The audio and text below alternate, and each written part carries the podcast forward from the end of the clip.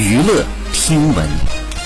关注娱乐资讯，这里是春娱乐。近日，德云社面向社会公开招收龙字科的新学员，很多热爱相声的年轻人都跃跃欲试。但是，德云社一直以来都不收女学员，引起了很多网友的质疑，认为郭德纲这是歧视女性，思想封建传统。二十一号，郭德纲在直播当中回应了不收女学员的问题，他表示不收女徒弟的原因是因为尊重女性，并称学艺太苦了。郭德纲表示：“人家挺好的孩子，干点什么都行，别在这儿耽误时间。